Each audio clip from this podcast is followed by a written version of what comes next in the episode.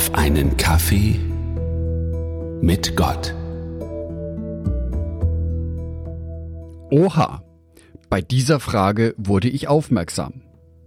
Am letzten Sabbat hörte ich in unserer Gemeinde, via Zoom, eine Predigt von Martin Wanicek. Ein Aspekt, besser gesagt, eine Frage seiner Predigt hat mich besonders fasziniert. Die Frage lautete, warum ist Gott Gott? Also welche besonderen Eigenschaften machen aus diesem transzendalen Wesen Gott den einzig wahren Gott? Schnell waren auch schon Antworten zusammen. Naja, Gott hat so eine große Macht, er hat die gesamte Erde, das Universum und schließlich auch den Menschen erschaffen. Wer so mächtig ist, wer so eine große Macht hat, tja, der ist eben tatsächlich der wahre Gott.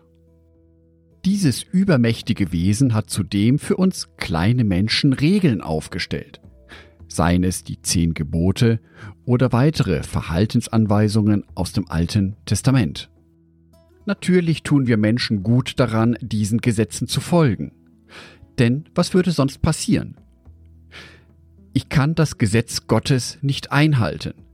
Ich habe mich schuldig gemacht an diesem übergroßen Wesen, an seinen Regeln. Und ganz ehrlich, sowas ist ganz schön beschämend. Ich schäme mich für mein Verhalten und werde mich beim nächsten Mal noch viel stärker anstrengen, dass ich diesmal alle Gebote noch viel besser halten kann. Aber werde vermutlich wieder scheitern, wieder versagen. Und wieder wird mich das Gesetz von Gott daran erinnern, dass ich ein unvollkommener Mensch bin. Dieser Teufelskreis ist für uns Menschen gar nicht zu durchbrechen. Wir können es einfach nicht mit einem so großartigen Wesen wie Gott aufnehmen. Sind wir deswegen gefangen in diesem ewigen Kreislauf aus Scham, Anstrengung und Versagen rund um Gottes Gesetz? Rein nach dem Buchstaben betrachtet, ja. Die gute Nachricht ist, für uns Menschen gibt es eine Lösung. Diese Lösung wird von Jesus selbst wie folgt beschrieben. Markus Evangelium Kapitel 10 Vers 45 Selbst der Menschensohn ist nicht gekommen, um sich dienen zu lassen, sondern um anderen zu dienen und sein Leben als Lösegeld für viele Menschen hinzugeben. Gott fordert von uns nicht einen blinden Gehorsam. Jesus sagt es selber. Der Menschensohn ist nicht gekommen, um sich dienen zu lassen. Und das Leben Jesu bestätigt diese Aussage. Gott schaut auf uns mit einem gnädigen Auge, mit einem Auge der Liebe. Mit diesem liebevollen Anblick auf uns Menschen sieht der Kreis wie folgt aus. Gottes Liebe offenbart sich in Jesus Christus. Wir Christen hören diese Stimme von Jesus, sei es im Bibelstudium, im Gebet oder im Gespräch mit anderen Christen, vielleicht auch im Gottesdienst oder bei einer Andacht. Und wir fühlen uns davon angezogen. Wir wollen dahin gezogen werden, weil wir spüren, dass diese Botschaft für unser Leben gut ist. Und weil wir das spüren, folgen wir Jesus, folgen wir Gott.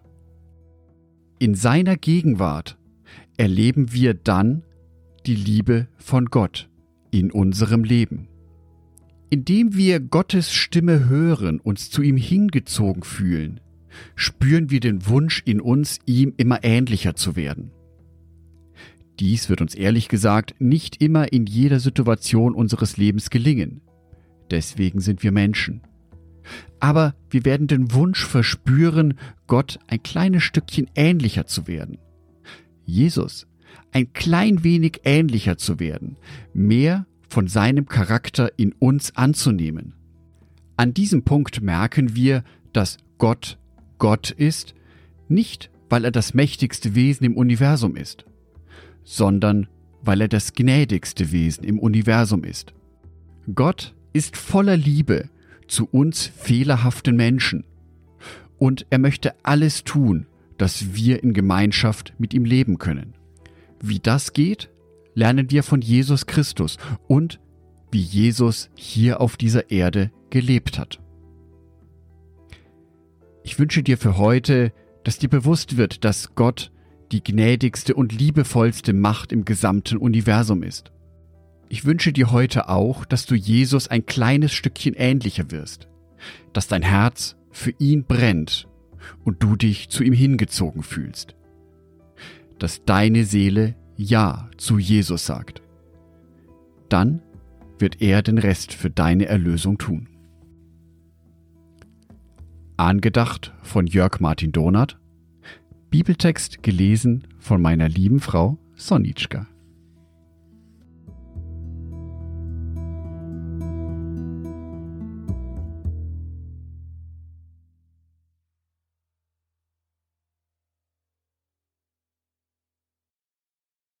Ein herzliches Dankeschön an alle meine Patreons, die es mir ermöglichen, weiterhin den Podcast auf einen Kaffee mit Gott zu produzieren.